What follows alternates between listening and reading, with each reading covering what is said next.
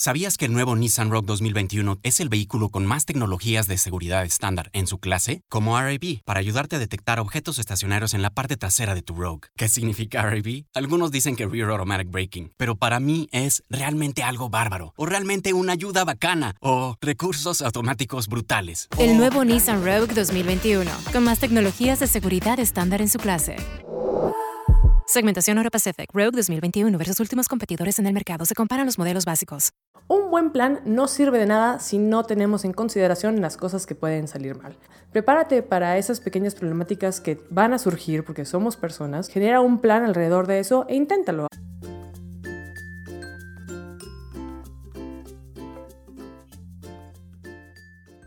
Hey, ¿qué tal, macarrón? Soy Carnivs y bienvenido a un nuevo Hablemos de Libros. Muchas gracias por venir regularmente, semana con semana, a este bonito show que puedes encontrar en YouTube, en Apple Podcast, en Spotify, en Google Podcast, en I Love Radio y en un montón de aplicaciones de podcast más.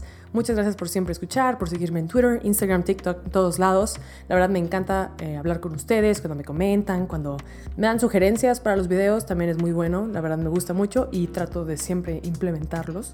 Eh, y pues nada, así que sin más agradecimientos, eh, continuemos con el podcast del día de hoy. Primero que nada, bienvenido a esta nueva década 2020. Se escucha fuerte, para mí el 2020 es como Santos Guacamoles Batman 2020, no sé, como que yo siendo del 94 pensar que ya viví en los 90s, ya viví en los 00, ya viví en los 10s y ahora estoy viviendo los 20 es como en qué momento estoy viajando en el tiempo. Pero bueno, eh, espero que hayan tenido excelentes fiestas, navidades, año nuevo, que se hayan pasado súper cool, que hayan redactado sus propósitos para este próximo año y más que redactarlos que tengan realmente una intención de cumplirlos. Y por eso el día de hoy quiero hablar de cinco eh, pasos, digámoslo así, cinco pasos para realmente formar ese hábito que tanto quieres lograr este año. Así que, sin más tiempo que perder, comencemos. Paso número uno, concéntrate en una cosa a la vez. Es típico que a principio de año nos proponemos, no sé, bajar de peso, aprender un nuevo idioma, viajar a no sé dónde,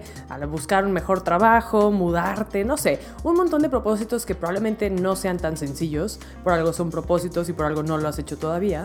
Y es muy común en nosotros decidir, ¿sabes qué? Enero, lunes lo voy a hacer, voy a empezar a ir tres horas al gimnasio, solo voy a comer zanahorias y lechuga para bajar de peso, voy a empezar a desvelarme más en la chamba para no sé, obtener ese ascenso o lo que sea, lo cual tantos esfuerzos al mismo tiempo para lograr tantas cosas distintas no te está ayudando. Será mucho más fácil y tu energía se vería mejor canalizada si te enfocas en una sola cosa a la vez. Si tu primer propósito de este año, el más importante, es bajar de peso, ok, hace ese tu objetivo y solo enfócate en eso durante un par de meses en lo que consideras que ya agarraste la onda.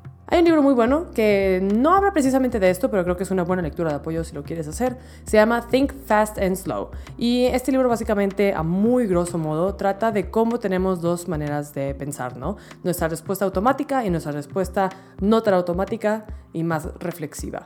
Y en los hábitos es algo muy parecido a lo que se menciona en ese libro, de que cuando queremos hacer un esfuerzo eh, extraordinario de pensar, de echarle realmente coco a las cosas o de realmente trabajar en algo, eh, tenemos pues evidentemente que trabajar por ello y por ende nos agota. Y al estar agotados, nuestra respuesta automática hacia otras cosas es menos buena o negativa, dependiendo de qué sea, porque ya estamos agotados, ya nos estamos esforzando muchísimo en bajar de peso, que no sé, a lo mejor empezar a, tocar la guitarra se nos complica un poco porque estoy cansado de la dieta, del ejercicio, y entonces en lugar de tocar la guitarra solo voy a ver la tele, voy a ver Netflix o voy a jugar un videojuego. Que ninguna de esas cosas son negativas, pero si tu objetivo es aprovechar tu tiempo libre para tocar la guitarra, pues definitivamente no están apoyando la causa. Entonces, precisamente por eso es óptimo enfocarnos en un hábito a la vez. Ok, perfecto. Y ahora que ya tenemos identificado qué queremos lograr de primera mano, Ahora hay que descubrir cómo hacerlo correctamente, porque bajar de peso, como un ejemplo práctico que mucha gente seguramente tiene en su lista,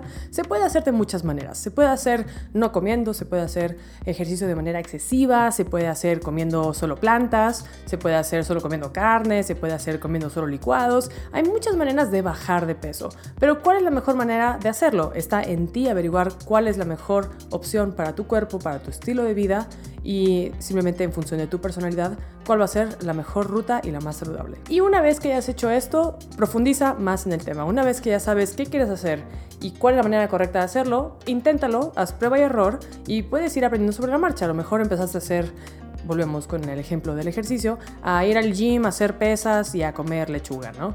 Obviamente eso no te va a funcionar porque necesitas más que solo lechuga para vivir, pero a lo mejor descubres que más que ir al gimnasio te gusta hacer fútbol, entonces fútbol puede ser la opción correcta para ti. Y es prueba de error, te puedes ir a diferentes deportes, diferentes disciplinas, diferentes dietas, hasta que encuentres la ideal para ti. Obviamente en este caso tan particular de la dieta y el ejercicio, se recomienda que vayas con un especialista, un coach o un nutriólogo, pero es un ejemplo práctico. Paso número dos para lograr tu objetivo y tu hábito, que realmente se haga un hábito, es ponerte una meta de hacerlo de manera constante por lo menos 30 días o se hace un mes. Hay una discusión en el internet de que con 21 días se forma un hábito. Yo estoy completamente de acuerdo con eso, creo que sí, en 21 días haces maravillas, pero para facilitarnos y no errar, ¿por qué no mejor lo hacemos un mes? Dedícate todo el mes de enero o todo el mes de febrero a esta gran meta, a plantar todas las semillas que necesitas para más adelante que sea más sencillo para ti. Obviamente en un principio todo va a ser más complicado porque estamos aprendiendo, pero dedicarte 30 días de manera religiosa a cumplir con tu meta creo que es lo más óptimo para realmente acostumbrarte a hacerlo y que se forme el hábito. Paso número 3, y creo que es algo que ayuda a muchas personas, a mí incluida, es ancla ese nuevo hábito que quieres formar a un hábito que ya tienes. Por ejemplo, ponemos nuevamente el ejemplo del gimnasio. Quieres ir al gimnasio, pero sales de la oficina muy tarde, no tienes tiempo, entonces a veces llegas a tu casa o a tu departamento por las cosas del gimnasio para cambiarte, para después de eso ir al, al gimnasio y a veces en ese momento en el que regresas a tu casa, eh, no sé, prendes la tele, te sientas en el sillón, te acostaste en la cama, no sé, te quedaste dormido, pusiste Netflix y el punto es que ya no fuiste al gimnasio. Una manera de anclar el hábito que quieres formar, o sea, ir al gimnasio, al hábito que ya tienes, es bueno, a lo mejor sales de la oficina y tú manejas en tu auto, eh, ya tener en el auto todo lo que necesitas para el gimnasio. todas las noches dejar tu mochilita con tu ropa para cambiarte eh, y cambiarte en el baño del gimnasio.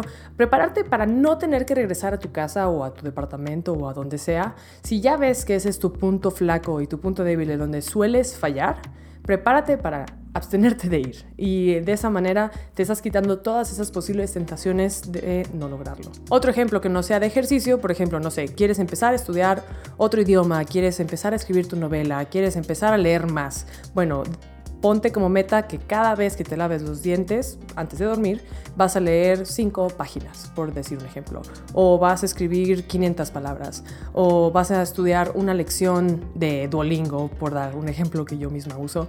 Eh, esas cosas, ¿no? O sea, cosas que ya haces que dices, a partir de que hago esto, voy a hacer esto otro, siempre. Y así no tienes que estarte inventando tiempos de que, bueno, pero es que no tengo tiempo, mi agenda está muy ocupada. No, de que te vas a lavar los dientes, te vas a lavar los dientes, o por lo menos eso espero. Y eso ya lo puedes usar como ancla de lavarme los dientes es igual a tengo que ponerme a escribir, tengo que ponerme a leer, tengo que ponerme a estudiar. Y aunque sean cinco minutos, pueden cambiar la vida. Y además, si te acostumbras a hacer los 5 minutos todos los días, en algún momento no van a ser 5 minutos, van a ser 10 minutos, van a ser 15 minutos, va a ser una hora. A partir de que te generas el hábito, va a ser mucho más fácil para ti extenderte, porque tu cerebro ya está programado para pensar en esa tarea que tú quieres lograr y pues nada, extenderte un poquito más va a ser muy fácil para él después de que sea efectivamente una costumbre. Y paso número 5, que digamos que es el paso de emergencia, es prepararte para lo peor. Un buen plan no sirve de nada si no tenemos en consideración las cosas que pueden salir mal. Si ya sabemos que nos da flojera ir al gimnasio después de la oficina, ¿por qué no intentas ir en la mañana? Si ya sabemos que si llueve no voy a querer salir a correr, ¿por qué no te llevas ropa anti lluvia?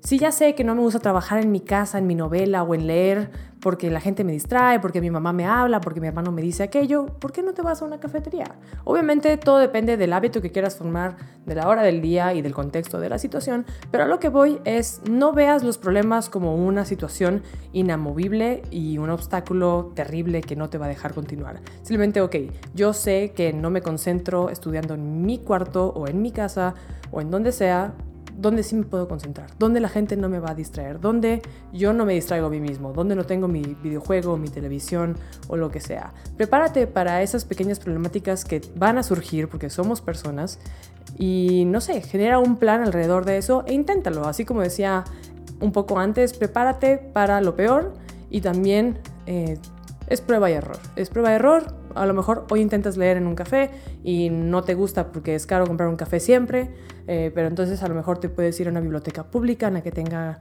sillones cómodos o algo así. No sé, el punto se trata de experimentar, pero siempre tener en mente la meta. Y la meta es la que sea que tú te hayas fijado eh, y lograrla por lo menos 30 días. Y a partir de ese punto debería de ser mucho más fácil para ti continuar con ella durante el resto del año. Así que sí, gente, esos son los 5 pasos para generar un hábito. Número 1, siéntate en una meta a la vez.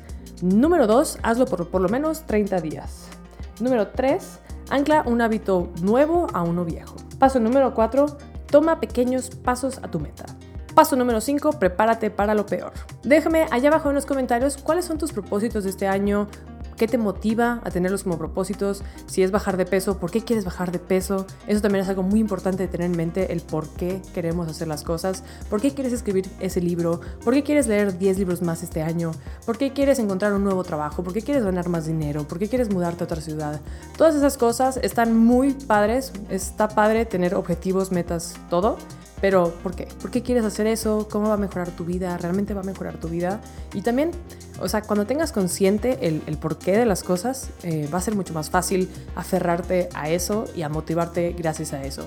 Si tu objetivo es estudiar algún otro idioma, eh, porque te quieres ir a vivir a, a, otro país, a otra ciudad, bueno, ¿por qué te quieres ir a esa ciudad? ¿Qué hay en esa ciudad que no hay en la que estás actualmente? ¿Qué beneficio te trae ese idioma? ¿Te abre nuevas oportunidades laborales? ¿Te abre nuevas oportunidades de qué? Concientízalo, déjamelo allá abajo en los comentarios, sigamos platicando de esto. Quiero saber a final de año, en tres meses, en cualquier momento, cómo vas con tu meta, si te estás atorando, alguna otra idea que necesites para continuar. Hay muchos libros también sobre esto. Hay uno que se llama The Power of Habit, que también es muy bueno, toma, mucho este tema y de hecho profundiza mucho más de lo que yo en este podcast, porque Hello es un libro y esto no es un libro. Pero te puedo recomendar The Power of Habit, el Start with Why, que es el libro que actualmente estoy leyendo, que me gusta mucho hasta ahora. Eh, y también el Think Fast and Slow. Voy a dejar estos nombres también allá abajo en la descripción del video.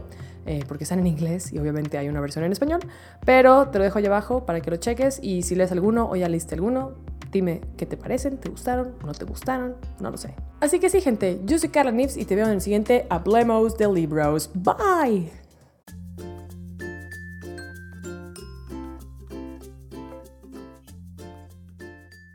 Y este no podía ser un video de los propios sin una dosis de cafeína, tío.